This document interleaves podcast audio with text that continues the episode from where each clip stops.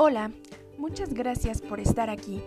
Hoy hablamos sobre el uso del lenguaje en la promoción de la autorregulación y la forma en la que podemos promover su uso. Abordaremos también en qué consiste la técnica de la tortuga y algunos consejos prácticos. El lenguaje es una herramienta vital para establecer relaciones, para expresar emociones e ideas y para obtener información. En la edad preescolar, se da un notable desarrollo del lenguaje no solo en la ampliación de vocabulario y uso de frases más complejas, sino también en la capacidad para usar el lenguaje para autorregularse.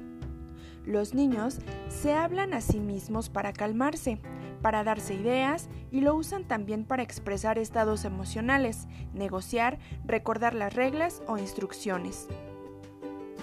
Los niños aprenden que la expresión negativa de emociones no es socialmente aceptada, pues los adultos esperan que se comporten de manera diferente a la forma en la que lo haría un niño menor.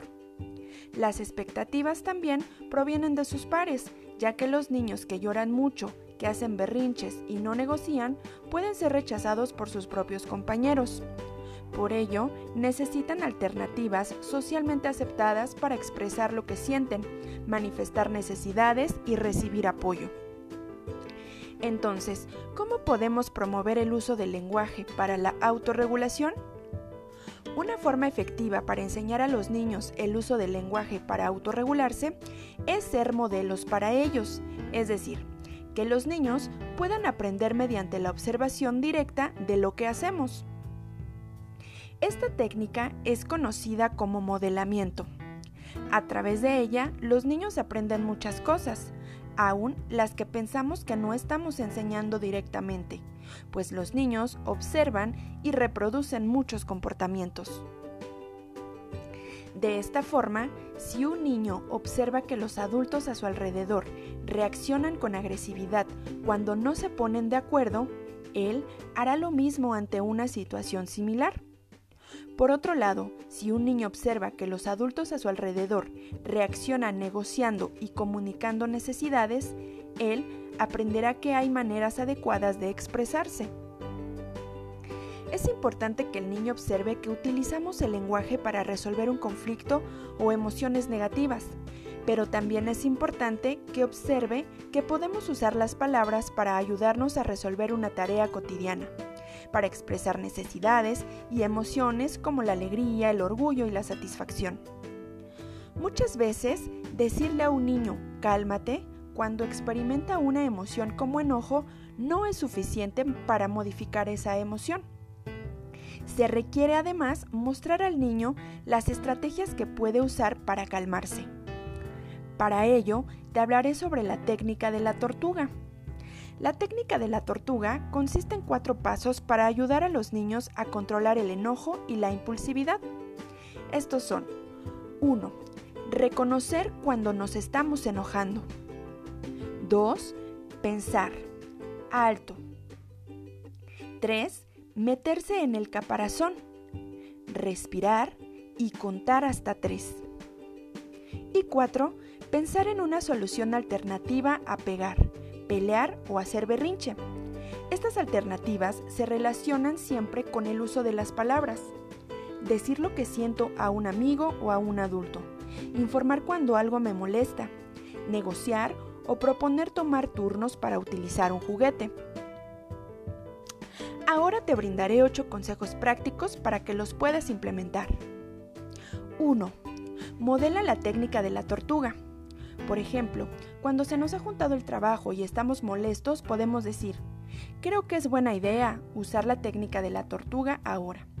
Y en voz alta contar hasta tres mientras respiramos y decimos una posible solución. 2. Cuenta historias, donde los personajes utilizan formas adecuadas de expresión de emociones y solución de conflictos y tengan consecuencias positivas. Ayúdalo a comparar con personajes que no utilizan estas formas adecuadas. Haga pausas para preguntarle sobre las emociones que experimentan los personajes. 3. Cuenta anécdotas. Comenten situaciones en donde ustedes se hayan sentido frustrados, enojados o tristes y la solución que encontraste para sentirte mejor. 4. Pon nombre a lo que siente. Cuando te sientes triste o enojado y el niño pregunta qué es lo que pasa, hay que ser sinceros y decir lo que se siente. Anímalo a que le cuente cómo se siente él. 5 no descalificar las emociones negativas. Hazle sentir que no es malo estar enojado o triste, pero hay formas adecuadas de expresarlo y de obtener ayuda, como contárselo a un amigo o usar la técnica de la tortuga. 6. Sugiere la forma en que se puede negociar. Cuando se presenta una situación en que dos niños quieren un juguete, sugiere, se me ocurre que una forma en la que los dos puedan tener el juguete es que tomen turnos o que lo usen juntos. 7. Modela la forma en que se negocia. Por ejemplo, cuando necesite utilizar la computadora y otro de sus hijos también, puede decir, ¿qué te parece si hago mi trabajo mientras tú arreglas tu cuarto y luego la utilizas tú? 8. Da oportunidades de ensayar. Plantea una situación de ¿qué haría si? y representan la situación para que el niño ensaye el uso de la técnica de la tortuga o el uso de las palabras para comunicar emociones y necesidades. Por favor, no olvides elogiar cuando utiliza soluciones adecuadas para expresar emociones y hacerle ver las consecuencias que obtiene de actuar positivamente. Esto ha sido todo por el episodio de hoy. Espero me escuchen la siguiente semana. Hasta pronto.